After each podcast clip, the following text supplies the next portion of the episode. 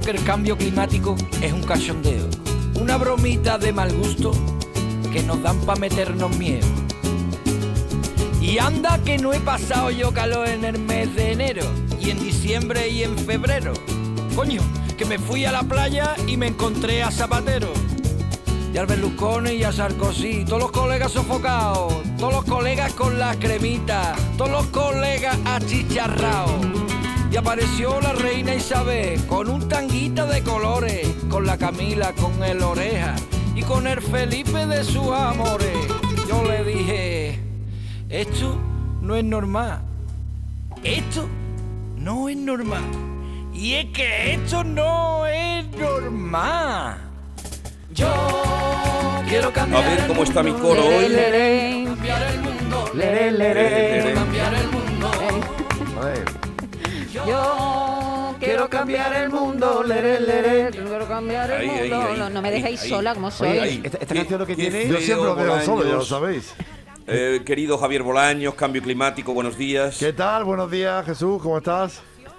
Mm, bien, pero eh, Pero podía el estar día está mejor, ¿verdad? feo. Je- Perdón, Pero podía estar mejor, ¿verdad? eh, desde mi ventana el día está feo. ¿Qué Bueno, quieres? Si está lloviendo arena, ¿cómo Jesús, quieres que esté yo, el día? yo le quería hacer una pregunta a Bolaño. Digo, ¿le abrimos la ventana para que se vaya al COVID o cerramos para que no entre la arena? Es que no sabemos qué hacer. Estamos aquí en una dicotomía. Pero, eh, no, vosotros estáis en el estudio, el estudio de, de la radio, eh, Isla de la Cartuja, Isla de la Melancolía, que supongo que será más melancolía por el ventanuco, pero el ventanal, eh, de, de- de los ventanales de mi casa, el día está feo, la luz es fea. Pero si está lloviendo tierra, ¿cómo quieres que esté el día? Con el sol fuera. Por eso le pregunto a Bolaños que me haga- Con el oripandó fuera. Mira, eh, Jesús está a juego con la actualidad. No, ¿Cómo va a estar? ¿Con la actualidad cómo está? ¿Cómo va a estar el Sucia. cielo? Claro, sucia, enturbiada. mm, Calimosa. A ver, esto tiene algo que ver, este medio polvo con eh, un mal polvo sahariano. Medio polvo esto tiene que ver algo con el cambio climático. No, no, no tiene que ver nada con el, con el cambio climático. De hecho, yo lo llevo este, eh, esta semana en el, en el programa. ¿No vas a hablar de la calima en todo, el- no, en todo no, el programa? no voy a hablar de, de- de la calima. Pues ya estáis hablando vosotros bastante. Todo el y- día, ¿no? y, todo, y todo el mundo, ¿no? No, Pero la tú eres calima el no. que sabes. Es una circunstancia climatológica, pero meteorológica, perdón, pero no climatológica. Entonces, no, no, no toca en, en el programa hablar de esto, que esperemos que pase pronto. Creo que mañana ya empieza a remitir afortunadamente y podremos eh, lavar el coche, entre otras cosas, que creo que van a hacer el agosto la gente que, que Hemos entrevistado a ¿no? uno y estaba encantado. Sí, la, la no, sonrisa hombre. se le veía por la radio, se le veía la, la, la risita, se le veía por la no me radio. extraña, no me extraña. Yo, sin embargo, hoy vengo a hablaros de, de otra cosa, de otro agresor contra el medio ambiente y, y que fomenta el cambio climático y que además es absolutamente imprescindible que siga funcionando. ¿Sabes lo que es, Jesús? Eh, cuéntame. Pues el sistema sanitario, es decir, que lo que nos cuida Pero y, el y- sistema- y nos protege eh, también contribuye enormemente al cambio climático. A ver, el sistema sanitario de la seguridad social, ¿quieres decir? El sistema sanitario en su conjunto, no solamente el, el sistema sanitario público, sino también el privado, no solamente el español, sino el internacional. ¿Sabes quién me lo ha dicho? Me lo ha dicho el presidente del Colegio de Médicos de Las Palmas, que es el impulsor de una organización que se llama Alianza Médica contra el Cambio Climático y que nos ha dicho esto. El sistema de salud de cualquier parte del mundo es un agresor del medio ambiente. El conjunto de la industria farmacéutica es más contaminante que la industria de la automoción a nivel mundial. Alrededor de los hospitales, de los centros de salud, pues eso genera una serie de visitas, de... En fin, que hay mucho relacionado entre el sistema sanitario y el cambio climático, pero os traigo tres ejemplos que creo que son muy interesantes de cómo está afectando el sistema sanitario al cambio climático y no os podéis ni imaginar cuáles son. El primero es este. Hay gases que se utilizan en la medicina, como son los gases anestésicos, que son gases de efecto invernadero de muy alto potencial de calentamiento global. Y hoy en día, primero, lo que tenemos que hacer es ver de que las anestesias con gases sean justo las imprescindibles y necesarias. porque hoy en día disponemos de anestesia intravenosa o de aneste- anestesias locos regionales, que siempre que se puede elegir una de esas, mejor elegir una de esas. ¿Cómo te queda, Jesús? Eh, la anestesia es un, ti- tiene unos gases de efecto invernadero muy potentes que además se quedan, nos lo dice el doctor, muchos años en la atmósfera, con lo cual tiene un efecto además eh, acumulador en el medio ambiente. A mí me, me llamó muchísimo la atención, me sorprende muchísimo, pero hay otros gases que también tienen relación con el sistema sanitario y que también tienen mucho potencial de efecto invernadero. Por ejemplo, este otro. Un solo dispositivo de estos aerosoles que van a presión encierra dentro tanto gases de efecto invernadero como los que vierte un coche recorriendo 300 kilómetros. Tenemos mucho margen de para bajar. En España se venden cada año 15 millones de aerosoles presurizados que vierten a la atmósfera 400.000 toneladas de- del equivalente de CO2. Anda, Esto eh, está- eh, ¿esto qué es? ¿Cómo ¿Pero lo qué me estás diciendo? ¿Cómo lo veis? Los asmáticos, los, los ventolines esos que usamos los asmáticos. Efectivamente, efectivamente. ¿Sabes qué?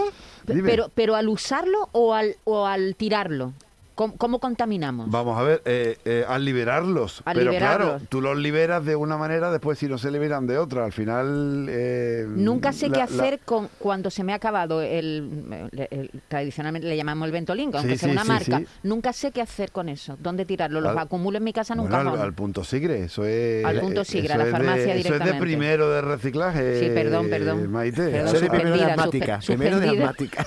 Al, al punto sigre que Jesús sabe muy bien lo que es, que siempre lo hablamos, ¿verdad, Jesús? Yo el punto sigre no sé lo que es. Entonces, tú- tú- tú- Pero escucha, Jesús, tú No, de un yo no programa para otro, pero tú de un programa para otro no te acuerdas de las cosas que hablamos, ¿no? Pero es que este punto no lo habías tratado, ¿sí? El punto sigre sí, el punto sigre lo hemos hablado en alguna ocasión, es el punto que existe en las farmacias para depositar los medicamentos que nos sobran o los Caducados, restos de- ¿no? Claro. los Sí, caducados, los sí que no, los que nos sobran, los que eh, hablamos en su día de, de los restos de insulina que estaba Sí, detente ahí. en fin, me paro, me De- paro, venga, Detente ahí. me paro.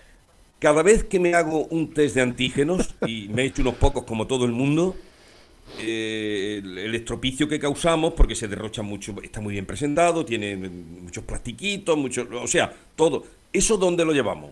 Eso al punto sigre. A la basura no, ¿no? ¿Y tú crees que si la no- gente fuera a la farmacia, pues no tendrían, tendrían que poner un gran contenedor, ¿eh? Bueno, A- eh, al ritmo que hay- estamos...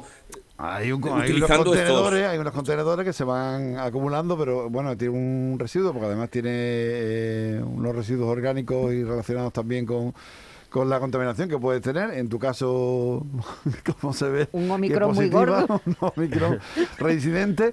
Y, No, pero es que Dime. vayas donde vayas, si, va- si vas a un programa de televisión, a una entrevista, te hacen esto. Si vas a... A mí me han hecho varios... mm, eh, No ahora, que, que me- que- que yo me he hecho esta semana, pues eh, dos el, el sábado seguido, ¿no? Para ver que si confirmaba este test de antígenos. Pero como a vosotros habrán hecho mucho, o os habréis hecho vosotros.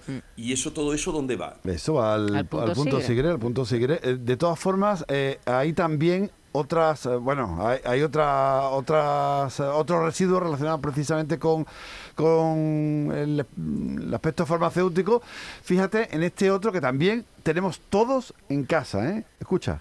El medicamento oral en cápsulas más vendido de España, un medicamento solo uno, genera en un año 36 millones de blisters de PVC, que son esos que son transparentes por un lado y que son muy rígidos. Los blisters de PVC son indestructibles porque el PVC no se puede quemar porque daría una contaminación enorme. El PVC, cuando una vez que se desecha, tiene su principal eh, forma de eliminarlo es el enterramiento. Bueno, pues solo un medicamento produce 36 millones de blisters cada año en España, cuando hoy en día hay blisters de aluminio y el aluminio es un material magnífico para entrar en las cadenas de reciclaje en la economía circular. O sea que se puede sustituir, pero de momento tenemos eh, blister de PVC todos en casa y todos sabemos Sí, de qué no, medicamento ca- estamos yo- hablando. yo no caigo cuál es. ¿Dónde viene el Bueno, ibuprofeno en la eh, pastilla? ¿no? Cuando tú tienes una pastilla de el clásico ibuprofeno. ibuprofeno. Tú, tú ves la pastilla en la parte de arriba que es transparente, ves la pastilla, la cápsula blanca,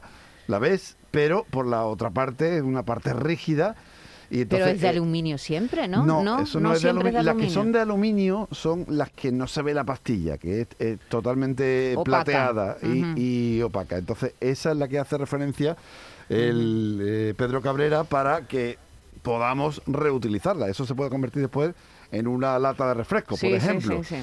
Pero el PVC, como habéis escuchado, no. No. El PVC solamente enterrándolo, que no parece tampoco que sea una medida muy limpia. Pero eso porque una responsabilidad, filtra. Javier, es una responsabilidad de las farmacéuticas, ¿no? Correcto, correcto, Y- efectivamente. Y deberían estar obligadas, ¿no? Eh, ¿Son más baratos los de PVC? Eh, no, no, el, el coste es, es similar. Similar. Yo no, no- no sé exactamente por qué, pero sí que hay una sugerencia que hace Pedro Cabrera que sería muy interesante, que es esta otra. Nosotros proponemos que los fármacos tengan medida su huella de carbono desde que se produce, que la mayoría de ellos se producen en el Extremo Oriente, con el transporte, con todo eso, hasta que llega al consumidor y evaluando también el tipo de envase que tienen. Y los sistemas públicos de salud debían de promocionar a medicamentos que a igual de eficacia o del mismo grupo químico tuvieran la menor huella de carbono. Algo parecido a lo que también hemos planteado, se plantea en el sector agroalimentario también, que, que todo tenga su huella de carbono y que podamos elegir el que menor huella de carbono tiene, como podemos elegir un electrodoméstico que sea A, B, C, D o E de eficiencia energética. Algo parecido, pero con la con la huella de carbono. No sé qué os parece la sugerencia, me parece estupenda y ojalá se lleve a cabo lo antes posible. A mí lo que me ha sorprendido son los datos que has traído hasta aquí. Me, me- me parece alucinante. El del Solo- inhalador 300 kilómetros un coche, ¿eh? Es- súper es curioso. alucinante, ¿no? Me parece, O los me parece 36 alucinante. millones de blister de Alucinante. ibuprofeno que Claro, es al que tú- se tú, tú refiere. te compras una tableta de ibuprofeno, pero no sabes que Claro. hay millones de personas que la compran el mismo día y todos acaban con ese residuo, ¿no? En fin, Lo bueno, dejamos aquí. Eh, Perfecto. Javier, ya Bueno, saben dime, que dime. más información y más ampliada en el Cambio Climático, programa que se emite por esta casa, Canal Sur Radio, cada viernes a las 9 de la noche. perfecto, pues allí nos vemos. Hasta luego. Un abrazo. ¿eh? Un abrazo, Jesús. No, no, si estoy estupendo, estoy estupendo. Bueno, nadie lo diría, ¿eh? Ven pronto. Adiós.